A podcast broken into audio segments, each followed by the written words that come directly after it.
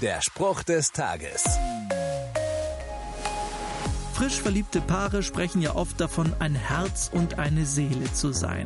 Man weiß ganz genau, was die andere Person denkt, fühlt oder spürt. Und nicht selten kommt es dann aber im weiteren Verlauf der Beziehung zu Momenten, in denen das Gegenüber doch Dinge tut, die man so nicht erwartet hatte.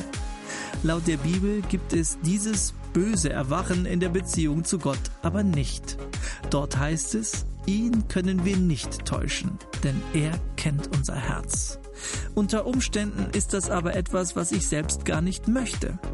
Immerhin ist es manchmal auch schön, Gedanken wie Hass oder Wut da zurückzuhalten, wo sie keiner sieht. Die gute Nachricht, Gott schreibt mich deshalb nicht ab.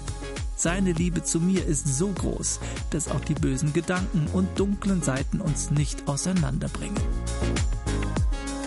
Der Spruch des Tages steht in der Bibel. Bibellesen auf bibleserver.com.